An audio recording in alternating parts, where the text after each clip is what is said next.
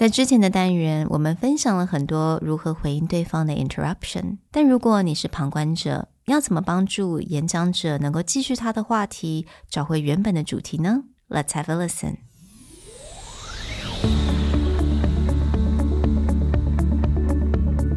Hello，欢迎来到 Executive Plus 主管与沟通力的 Podcast。I'm Sherry, an educator, certified coach, and style enthusiast.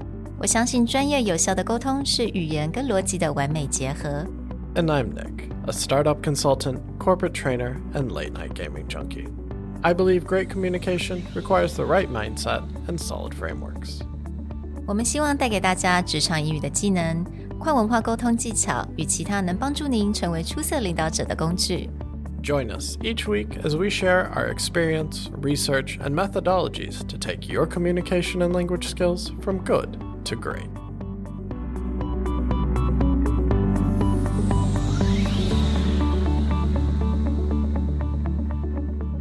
Hey, everybody. Welcome back to the Executive Plus podcast. We've all had that moment where someone was talking and either another person rudely interrupted them, or perhaps the person just got distracted and lost their train of thought. As a bystander, it's always useful to help people get back to where they were. And today we want to talk about a few useful ways that if someone has lost their train of thought or been interrupted, you can bring them back to the main conversation. 嗯，在很多之前的单元，我们讲了要怎么样帮助自己能够 get back on track，或者是如何对抗人家的这种 interruption，不管是很 rude 的 interruption，或者人家只是无心的 interruption 也好。但是今天呢，我们想要来探讨如何你帮助别人在被 interrupted 之后呢，能够回到他原本的话题。So let's take a look at the first one. It's pretty easy all you have to say is,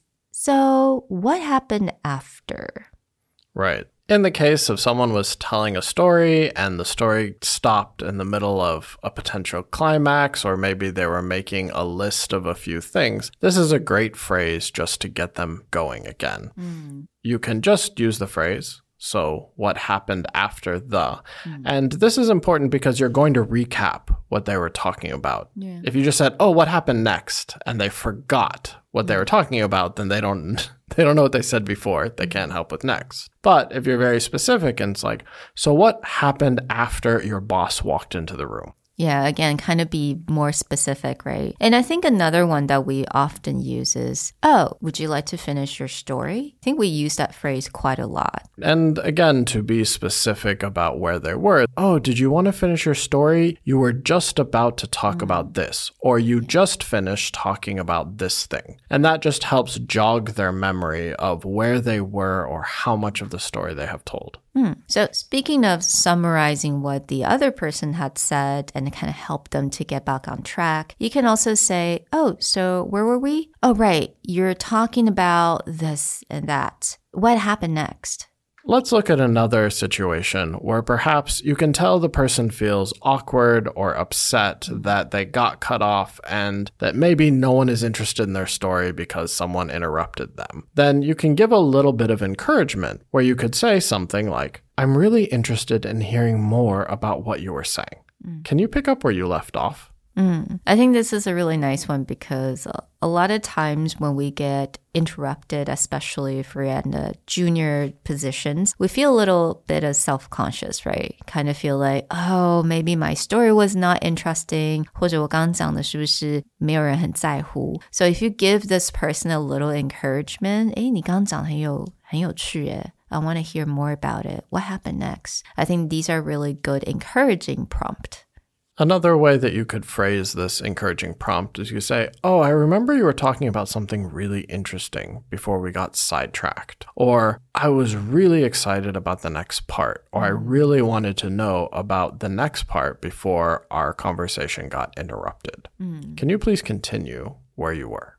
I think this is really great. And I think we can also apply this in a situation where, you know, sometimes a group of friends are talking and then someone else kind of walked into the middle of the conversation. 但是这个新加入的人可能并不知道之前的人在讲什么，so 你也可以帮助这个新加入的人可以做点 recap，然后再让这个在讲话的人能够延续他的话题。So this is some a place where you could also use that as well. Anytime that you do these small recaps, it shows that you're really interested in the speaker and what they have to say. And as Sherry said, in the scenario that someone new walks into the conversation, is like, oh, hey, uh, what are you guys talking about? I didn't get the first part, then you can simply be the person that recaps. Like, oh, Carol was telling us about her thoughts on Burberry's new logo transition yeah. back to very traditional and a few of the key things that make this effective or not effective. So, sorry, Carol, you were just about to talk about mm.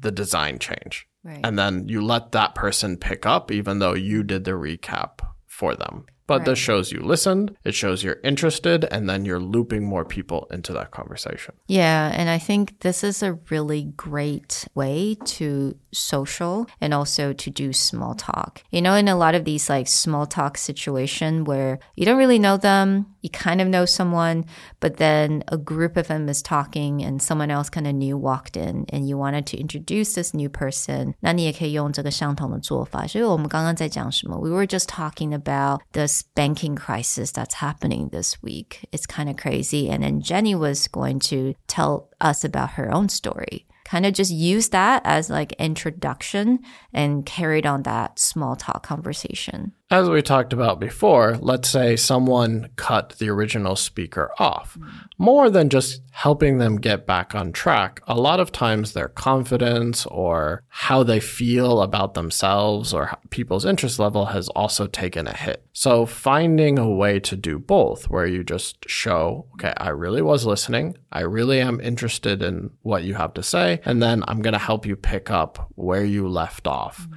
These three pieces go a very long way to helping people feel better about what could be a very awkward or upsetting situation. Right. And these are great if you wanted to be a good leader as well.